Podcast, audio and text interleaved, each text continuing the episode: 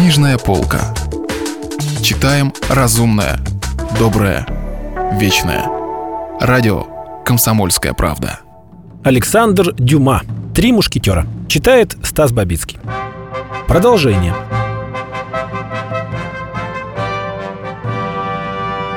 «Нет-нет, это уже не моя тайна», – прошептала госпожа Бонасье. «Я поэтому не могу раскрыть ее вам». «Кстати», — сказал Д'Артаньян, — «простите, сударыня, что, хоть я и гвардеец, все же я вынужден призвать вас к осторожности. Мне кажется, место здесь неподходящее для того, чтобы поверять какие-либо тайны. Сыщики, которых я прогнал, вернутся с подкреплением — если они застанут нас здесь, мы погибли. Да, да, вы правы, с испугом воскликнула госпожа Бонасье. Бежим. Скроемся скорее отсюда. Хм, но куда бежать? вырвалось у Д'Артаньяна. Куда скрыться? Прежде всего, подальше от этого дома. Потом увидим. Даже не прикрыв за собой дверей, они, выйдя из дома, побежали по улице могильщиков. Завернули на Королевский ров и остановились только у площади Сен-Сюльпис. «А что же нам делать дальше?» — спросил Д'Артаньян. «Куда мне вас проводить?» «Право, не знаю, что ответить вам», — сказала госпожа Бонасье. «Я собиралась через моего мужа вызвать господина де Лапорта и от него узнать, что произошло в Лувре за последние три дня. И не опасно ли мне туда показываться?» «Но ведь я могу пойти и вызвать господина де Лапорта», — сказал Д'Артаньян. «Конечно, но беда в одном. Господина Бонасье в Лувре знали, и его бы пропустили. А вас не знают, и двери для вас будут закрыты». «Пустяки», — возразил Д'Артаньян. «У какого-нибудь из входов в Лувр наверняка есть преданный вам привратник, который, услышав пароль...» Госпожа Бонасье пристально поглядела на молодого человека. «А если я скажу вам, этот пароль», – прошептала она. «Забудете ли вы его тотчас же, после того, как воспользуетесь им?» «Честное слово, слово дворянина», – произнес Д'Артаньян тоном, не допускавшим сомнений. «Хорошо, я верю вам. Вы, кажется, славный молодой человек, и от вашей преданности, быть может, зависит ваше будущее. Но куда вы спрячете меня на это время?» «Подождите», – произнес Д'Артаньян. Мы рядом с домом Атоса. Кто это? Атос. О, один из моих друзей. Но если он дома и увидит меня, его нет дома. И пропустив вас в квартиру, я ключ унесу с собой. А если он вернется? Но он не вернется? Или в крайнем случае ему скажут, что я привел женщину, и эта женщина находится у него? Но это может меня очень сильно скомпрометировать. Понимаете? Какое вам дело?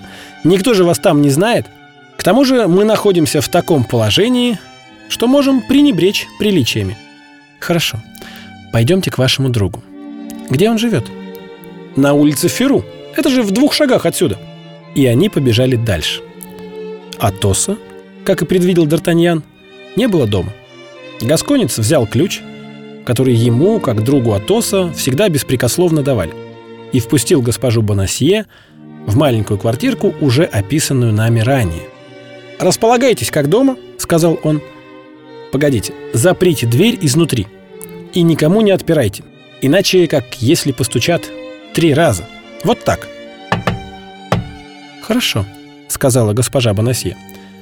«Теперь моя очередь дать вам наставление. Отправляйтесь в Лувр и постучитесь у калитки, выходящей на улицу Эшель. Попросите Жермена. Хорошо. А затем он спросит, что вам угодно. И вместо ответа вы скажете ему два слова – Тур и Брюссель. Тогда он исполнит ваше приказание. Что же я прикажу ему, уточнил Д'Артаньян. Вызвать господина де Лапорта, камердинера королевы. А когда он вызовет его, и господин де Лапорт выйдет, вы пошлете его ко мне. Прекрасно. Но где и когда я увижу вас снова? А вам очень хочется встретиться со мной опять? Конечно! Тогда предоставьте мне позаботиться об этом и будьте спокойны. Д'Артаньян поклонился госпоже Бонасье, бросив ей самый влюбленный взгляд, каким только можно было охватить всю ее маленькую фигурку. И пока сходил с лестницы, услышал, как дверь позади него захлопнулась, и ключ дважды повернулся в замке. Мигом добежал он до Лувра. Все произошло так, как говорила госпожа Бонасье. Услышав пароль, Жермен поклонился. Не прошло и десяти минут, как Делапорт был уже в комнате привратника.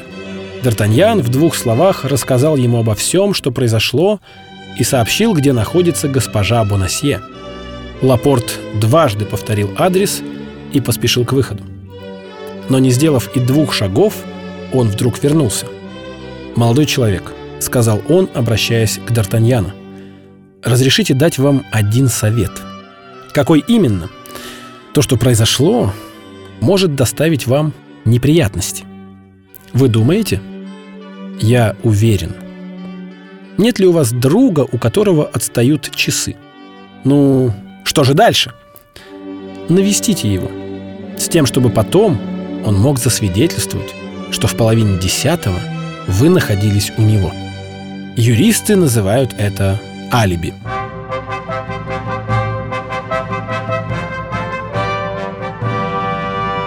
Продолжение романа слушайте завтра.